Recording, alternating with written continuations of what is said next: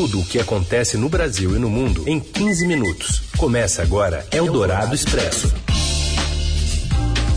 Olá, tudo bem? Bem-vinda, bem-vindo. Eldorado Expresso começando por aqui. Edição de hoje recheada de notícias do Brasil e do mundo. Você que acompanha essa atualização no meio do seu dia, na hora do seu almoço. Eu sou a Carolina Ercolim, comigo Raíssen Abac. Oi, Raíssen. Oi, Carol, boa tarde para você, para quem está com a gente no FM 107,3, no aplicativo da Eldorado, também no site radioeldorado.com.br ou então na skill da Alexa. Um alô para você que está aí em podcast em qualquer horário. Vamos aos destaques desta terça, 14 de fevereiro.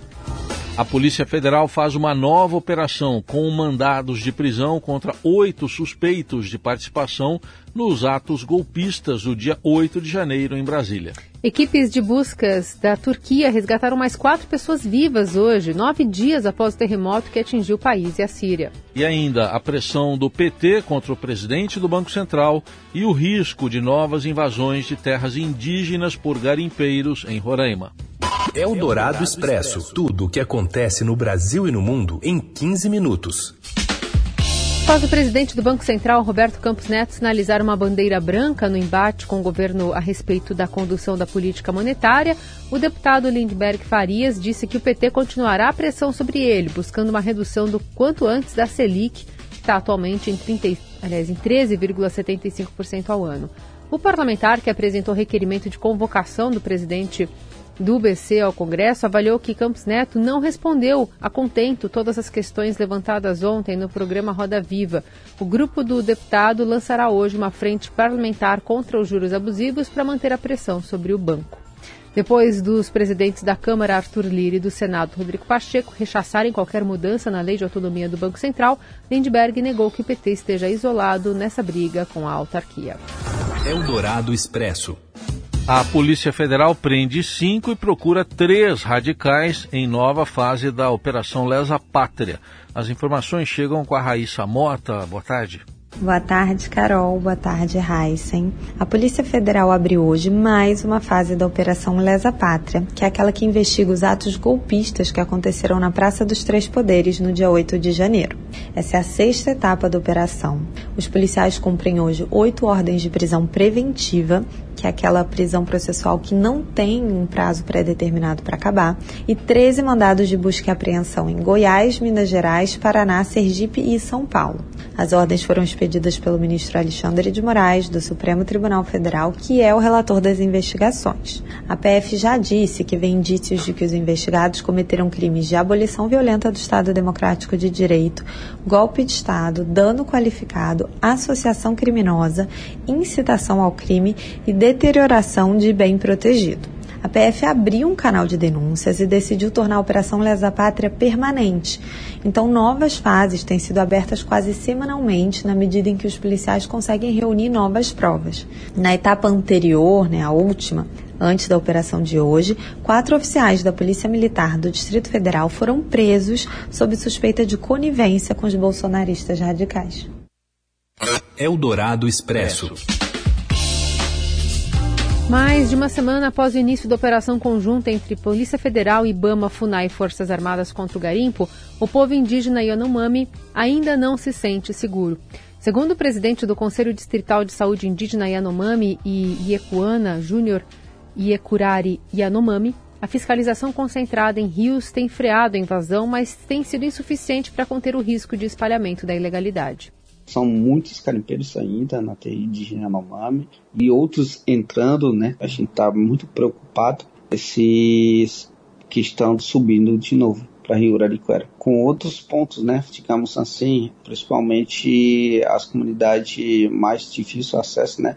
E como foi bloqueado aéreo, mas abriu de novo outro passo, a gente vê isso nas comunidades, os carimpeiros permanecendo, as comunidades mais afastadas bem ainda. Em entrevista à Rádio Dourado, o líder reforça a grande extensão do território indígena que dificulta o acesso da população à saúde. Segundo Júnior Iecurari, o atendimento das forças de saúde ainda não chegou a cerca de 80 comunidades mais isoladas.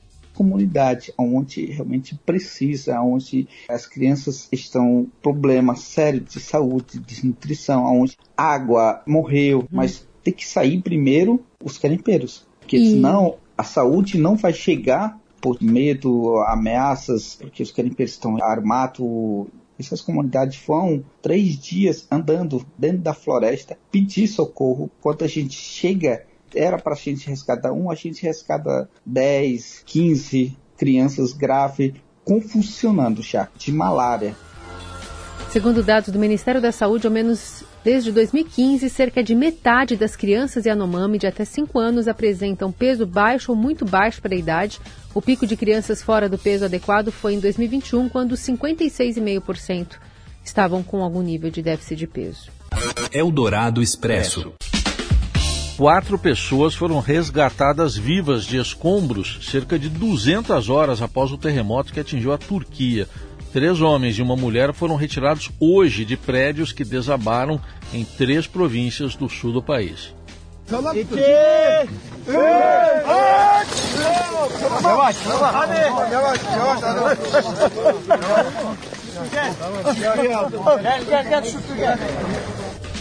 As equipes realizam nesta terça-feira o nono dia de buscas, que agora entraram em um ritmo mais lento. O tremor de 7,8 de magnitude, seguido de milhares de réplicas, matou mais de 37 mil pessoas entre a Turquia e a Síria, de acordo com novas contagens oficiais divulgadas hoje. O satélite fruto de uma parceria entre Brasil e China será reprogramado pelo INPE de São José dos Campos para gerar imagens que vão ajudar nas buscas por áreas afetadas pelo terremoto. Segundo pesquisadores, a Defesa Civil Brasileira já tem acesso às imagens por meio do Centro Nacional de Gerenciamento de Riscos e Desastres e vai disponibilizar os registros das autoridades dos países afetados. O objetivo é fornecer essas imagens com resolução espacial, que permitem ver edificações que desabaram com o terremoto. Os registros de arquivo da região poderão ser utilizados para comparar com as imagens obtidas depois do terremoto, aumentando as chances de localização de áreas afetadas. Um homem abriu fogo e deixou ao menos três mortos e cinco feridos na Universidade de Michigan, nos Estados Unidos. A informação foi dada pela polícia local, que invadiu o campus principal na cidade de East Lansing em busca de um suspeito. Um homem de 43 anos, apontado como atirador, foi morto. Ainda não está claro se a morte do criminoso ocorreu durante outro tiroteio ou se ele se matou. A polícia não divulgou a identidade dele e não sabe ainda o motivo do ataque. A direção da instituição informou que o atirador não tinha ligação com a universidade. Eldorado Expresso. A primeira etapa da reforma tributária, que trata de impostos que incidem sobre o consumo, deve ser aprovada até o fim deste semestre. A avaliação é do deputado Reginaldo Lopes, coordenador do grupo de trabalho que trata do tema na Câmara dos Deputados. Em entrevista à Rádio Dourado, ele disse que imediatamente após essa etapa é necessário avançar na segunda parte da reforma, que será sobre renda e patrimônio. Definiu que a reforma como um projeto de nação que fará o Brasil parar de produzir super pobres. O parlamentar reconheceu, no entanto, que será preciso dialogar com setores produtivos, governadores e prefeitos. As duas propostas dialogam entre si, têm muitas afinidades. Uma unifica cinco impostos a outra unifica nove impostos. O mais importante é modernizar o nosso sistema tributário. O mais importante é ter um imposto sobre valor agregado. O nosso colegiado terá que ter muita capacidade de buscar as convergências. É tipo da matéria que tem que ser encarada como um projeto de nação, um projeto de país. Esse modelo atual é impraticável. Ele virou uma máquina, na minha opinião, de produzir milhões de super pobres para produzir algumas centenas de bilionários. Duas propostas de emenda à Constituição sobre a reforma estão tramitando na Câmara e no Senado.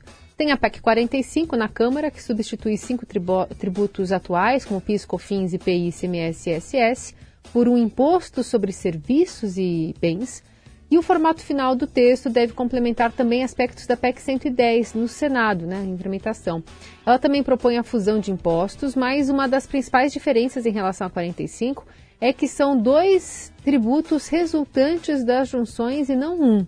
Na 110 seriam unificados os federais, PIS e COFINS, em um novo tributo, e o ICMS, que é estadual, além do ISS municipal em outro.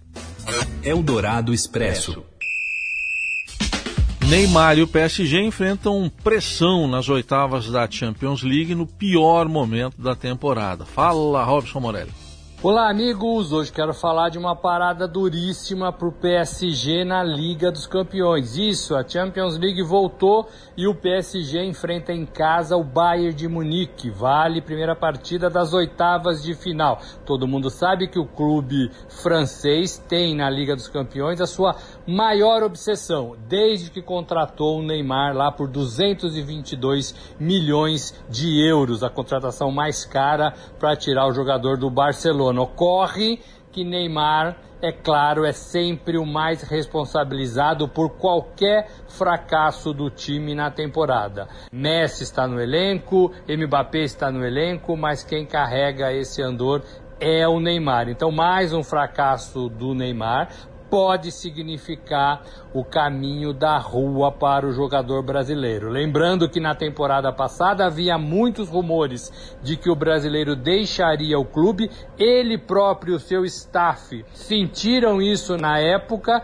usaram de uma cláusula contratual para renovar o seu vínculo por mais um ano, então passou de 26 para 27 e aí o Neymar dificultou a sua saída do clube francês naquela época. Foi trocado o treinador, foi trocado a comissão técnica, foi trocado o diretor de futebol e a mesma situação se repete neste ano. Se o PSG cair frente ao Bayern na Liga dos Campeões, é muito provável que Neymar deixe o projeto do clube francês para o qual foi contratado e não conseguiu realizar, que é fazer do time francês o grande da Europa ganhar, claro, a Liga dos Campeões. Esse jogo é hoje, 17 horas, o Estadão vai contar tudo no seu minuto a minuto e depois nas entrevistas da partida. É isso, gente. Falei, um abraço a todos, valeu. Valeu! E amanhã a gente está de volta com a atualização do noticiário. Você segue bem informado nas plataformas digitais do Estadão. Valeu, Heisen. Valeu, Carol. Boa terça para todo mundo. Até amanhã. Você ouviu Eldorado Expresso tudo o que acontece no Brasil e no mundo em 15 minutos.